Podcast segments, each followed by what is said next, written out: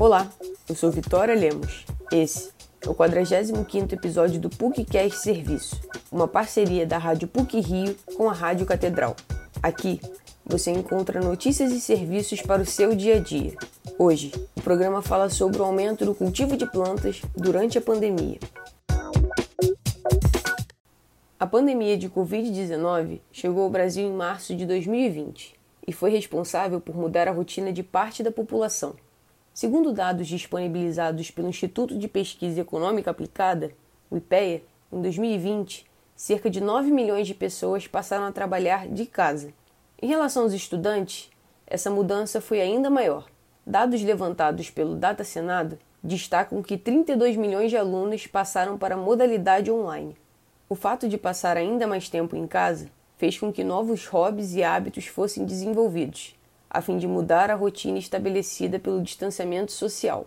O contato com a natureza, dentro de casa, foi uma alternativa escolhida não só para passar o tempo, como também uma forma de distração. Segundo dados do Instituto Brasileiro de Floricultura, o Ibraflor, em 2020 foi registrado um faturamento de 9,5 bilhões de reais, um aumento de 10% quando comparado ao ano anterior. Em 2021, a expectativa do Instituto é que o crescimento seja de até 5%. Entre as pessoas que passaram a praticar a jardinagem está o estudante de comunicação Luiz Rosa. O jovem destaca que o contato direto com a natureza foi fundamental para superar momentos difíceis provocados pela quarentena.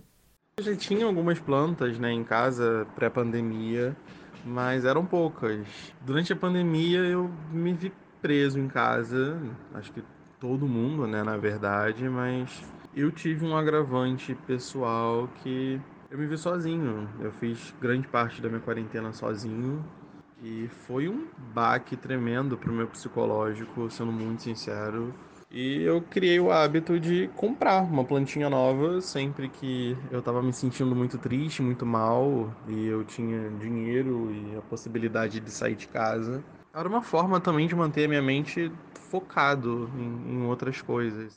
Apesar de ter sido um hábito intensificado na quarentena, Luiz Rosa afirma que pretende continuar sua criação de plantas após a retomada da vida fora do home office. Definitivamente. É, eu vou continuar cultivando as minhas plantas sim. Foi um hobby que eu comecei um pouco antes da quarentena, se fortaleceu durante a pandemia. Eu pretendo levar para a minha vida inteira, porque fez diferença para mim, assim, na minha vida. Atualmente eu não tenho como aumentar minha quantidade de, de plantas. Assim que puder também, vamos comprar mais e continuar multiplicando essas que eu já tenho. Além do distanciamento social e o receio de sair de casa com segurança, a pandemia também foi responsável por aumentar a incidência de casos de depressão e ansiedade no Brasil. Para o professor do Departamento de Psicologia da PUC Rio, Daniel Mograbi, a prática da jardinagem e o contato com a natureza têm o potencial de amenizar os casos de doenças psicológicas. Existem hoje é, evidências já sólidas né, de que atividades como jardinagem podem reduzir, sobretudo, ansiedade e depressão. De maneira geral, isso é importante dizer, para além da questão da jardinagem, o contato com a natureza hoje, a gente sabe, traz grandes benefícios para a saúde mental. Daniel Mograbi afirma também que o cultivo de plantas pode auxiliar as pessoas a criar uma rotina, pelo fato de algumas espécies necessitarem de mais cuidados. O professor destaca ainda que alguns estudos apontam a localização do jardim como um fator crucial para a comunicação entre vizinhos, o que ajudaria a evitar a solidão. Para Leonardo Silveira, biólogo e atendente do Horto das Acácias, uma loja de plantas e artigos de jardinagem, Algumas espécies são mais indicadas para quem está começando a fazer jardinagem, por serem fáceis de cuidar e terem um bom custo-benefício.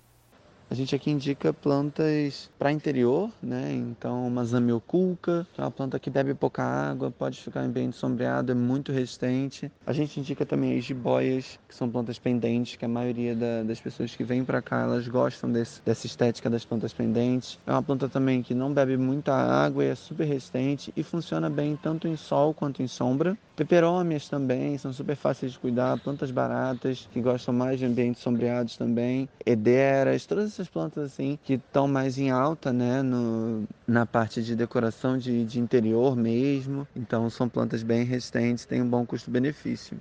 O biólogo destaca também que é necessário ter cuidado com algumas espécies de plantas que apresentam algum teor de toxicidade, como a costela de Adão, comigo ninguém pode e o lírio da paz. Isso porque elas podem causar algum dano à saúde de crianças e animais. Para evitar qualquer tipo de problema, Leonardo afirma que é indicado entrar em contato com um pediatra ou um veterinário, caso haja ingestão de alguma dessas espécies. Esse episódio teve produção e edição sonora por Vitória Lemos, com supervisão e edição de Célio Campos. Lembramos que a Rádio PUC faz parte do Comunicar, que é coordenado pela professora Lilian Sabac. Voltamos na próxima sexta-feira. Até lá!